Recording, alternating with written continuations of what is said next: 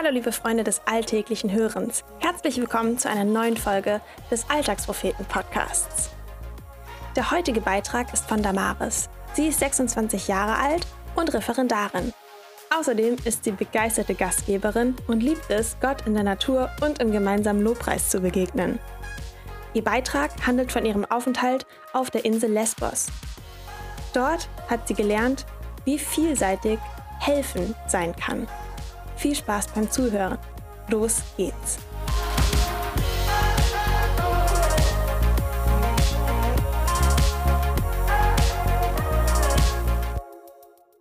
Hier war ich nun, im neuen temporären Camp auf Lesbos, an der europäischen Außengrenze statt wie geplant in Südamerika. Im Oktober statt wie geplant im September, da der Brand im Camp Moria auch meinen Plan B erst einmal durchkreuzt hatte. Aber jetzt war ich hier überaus motiviert. Endlich konnte ich meine freie Zeit zwischen Studium und Referendariat dazu nutzen, Menschen in Not aktiv zu helfen. Jesu Liebe in praktischer Weise weiterzugeben. Doch nach meinem ersten Tag im Camp Moria war ich einfach nur enttäuscht. Ich hatte keineswegs das Gefühl, den Menschen zu helfen, eher im Gegenteil. Eine meiner Aufgaben an Tag 1 bestand nämlich darin, zusammen mit einer anderen Freiwilligen einigen Familien neue Behausungen zuzuweisen. Aufgrund des Regens waren ihre Zelte am Tag zuvor überflutet worden und sie waren übergangsweise in einer der großen Hallen untergekommen.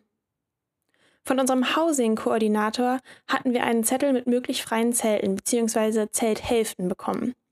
Meistens leben zwei Parteien in den 12 Quadratmeter Zelten. Die Familien waren allerdings keineswegs zufrieden mit unseren Vorschlägen. An jedem Zelt, das begutachtet wurde, gab es etwas auszusetzen. Zu nah am Meer, zu instabil, mit den Nachbarn käme man nicht klar. Sie wollen lieber ihr altes Zelt reparieren, wollen mit den Großeltern zusammenbleiben und so weiter. Es wurde diskutiert und nach Alternativen gesucht. Am Ende des Tages blieben fast alle Familien eine weitere Nacht in der Halle, weil keine zufriedenstellende Behausung gefunden werden konnte. Gefühlt hatte also alles nichts gebracht. Das ganze Verhandeln, das Nachvollziehen der verschiedenen Standpunkte und das Abwägen der wenigen Optionen. Enttäuscht und müde vom vielen Laufen fiel ich in mein Bett. So hatte ich mir die Arbeit auf Lesbos nicht vorgestellt. Ich war gekommen, um den Menschen dort zu helfen. Nicht mit dem Anspruch, dauernd ein Danke zu bekommen oder den Leuten täglich ein Lächeln aufs Gesicht zu zaubern, allerdings schon mit der Vorstellung zu bewirken, dass sich durch meine Arbeit die Menschen zumindest für einen Moment besser fühlten. Mit ihnen zu diskutieren und ihnen versuchen klarzumachen, dass dieses Zelt leider ihre letzte Option sei, gehörte für mich nicht zur Definition von helfen. In den zwei Monaten auf Lesbos lernte ich jedoch, dass jemandem zu helfen sehr facettenreich sein kann.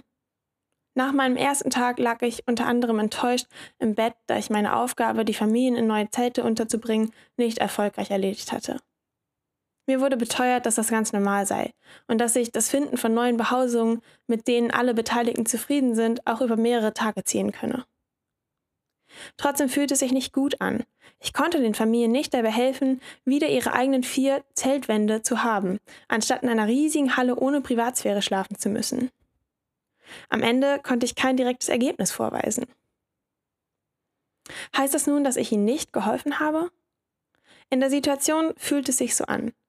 Doch rückblickend kann ich sagen, dass meine Hilfe darin bestanden hatte, zu versuchen, ihre Standpunkte zu verstehen, Verständnis zu zeigen und Alternativen zu suchen.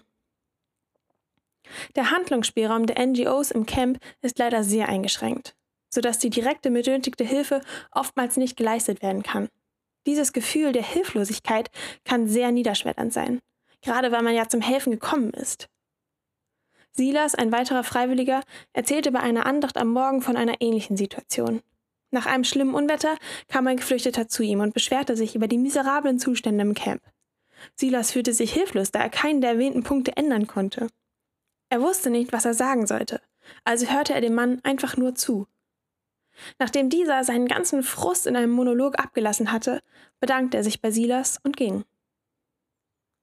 Als Christen dürfen wir uns sicher sein, dass Gott uns auf dieser Erde gebrauchen möchte. Das tut er auch, wenn wir uns gerade hilflos fühlen und daran zweifeln, ob unsere momentane Arbeit überhaupt noch Sinn ergibt. Oftmals können wir Menschen auch auf anderen Wegen helfen, die uns selbst vielleicht klein oder unbedeutend vorkommen. Zeit mit Euro-Relief auf Lesbos hat meine Definition von Helfen erweitert. Es geht nicht immer darum, ein Ergebnis vorzuweisen oder zu bewirken, dass beide Seiten sich direkt danach besser fühlen. Ich bin jedoch dankbar, dass ich auch ganz viele Momente erleben durfte, in denen strahlende Augen und ein Tashakur, danke, die ganz natürlichen Reaktionen auf meine Hilfe waren.